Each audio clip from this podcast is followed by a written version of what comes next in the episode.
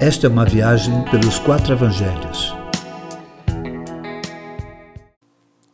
A cura. Depois de ter servido seus discípulos do pão e do peixe que dispunha, Jesus se dirige a Simão Pedro. É provável que ele, Pedro, estivesse ansioso por esse encontro. Afinal de contas, estava cheio de culpa por negar que era discípulo do Mestre. Ao se aproximar, Jesus não repreende a Pedro, não o questiona sobre o porquê de tê-lo negado, como faríamos se fosse conosco. A pergunta de Jesus foi: Pedro, tu me amas mais que estes? Talvez perguntando: És diferente ou pior do que aqueles que não negaram com palavras, mas com atitudes? Pedro negou formalmente, os discípulos fugiram. Mas Jesus se dirige a Pedro, levantando a questão sobre o seu amor a ele. O seu amor é maior do que o amor dos demais que fugiram? Pedro responde: Sim, Senhor, tu sabes que eu te amo. Começa aí o processo de cura de Pedro. Cura que não passaria por uma sessão de quebra de maldição ou mesmo de lamentar-se pela culpa. A cura passaria por uma demonstração de amor prático apacenta os meus cordeiros. O servir sempre cria fonte de saúde no nosso interior. Ver a necessidade do outro e se lançar para supri-la é fonte de cura das nossas dores mais profundas. A maioria dos líderes da igreja dos nossos dias não ousaria tal prática com alguém que pecou.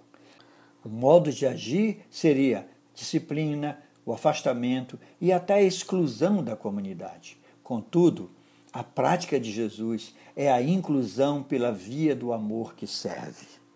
Jesus continua e pergunta pela segunda vez: Simão, tu me amas? A resposta de Simão Pedro é a mesma: Tu sabes que te amo. Se somos discípulos do Mestre, mesmo negando, o Senhor sabe do nosso coração.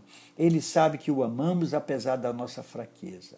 Mais uma vez, Jesus insiste na cura pelo amar o outro, apacenta as minhas ovelhas. Pela terceira vez, Jesus perguntou: Simão, filho de João, amas-me? Três. Esse é o número importante nas Escrituras. No terceiro dia, Jesus ressuscitou. Três vezes Jesus apareceu aos seus discípulos para mostrar-se vivo. Três vezes Paulo orou pedindo livramento do espinho da carne. Três vezes Jesus perguntou a Pedro sobre o seu amor: Tu me amas? Pedro fica triste pela insistente pergunta de Jesus sobre seu amor. Será que ele não sabia? Sabia sim, mas era preciso declarar o seu amor três vezes a fim de curar todo resquício de dúvida futura quanto quem era ele. Quando o negou, o fez afirmando não o conhecer, não ser seu discípulo. Agora deveria afirmar ser discípulo pelo amar o outro. Jesus mostra a Pedro que o seu compromisso com o Mestre agora era definitivo, pois ele seria levado até a morte por amor ao Senhor. Somente depois de afirmar o seu amor, Pedro é chamado novamente para seguir a Jesus. Sua caminhada foi interrompida, tinha que ser retomada. Então Jesus diz a ele: segue-me. Quem deixa de seguir o Mestre por qualquer motivo pode sim ser restaurado, mas não se trata de ser readmitido numa sessão eclesiástica, ter o seu nome escrito no rol de membros da instituição chamada igreja. Não. A restauração passa por reafirmar o seu amor e por aceitar o desafio de servir. Enquanto Pedro seguia Jesus, viu um discípulo que também o seguia. Então pergunta ao mestre: o que seria deste discípulo? A resposta de Jesus a Pedro foi: Você tem apenas que me seguir. Quanto ao outro, faça o que quero. Muitas vezes estamos preocupados com o outro na sua caminhada, talvez querendo ser o único privilegiado ou mesmo desejando que o outro repita o seu chamado. Meu irmão, cada qual tem o seu chamado diante de Deus.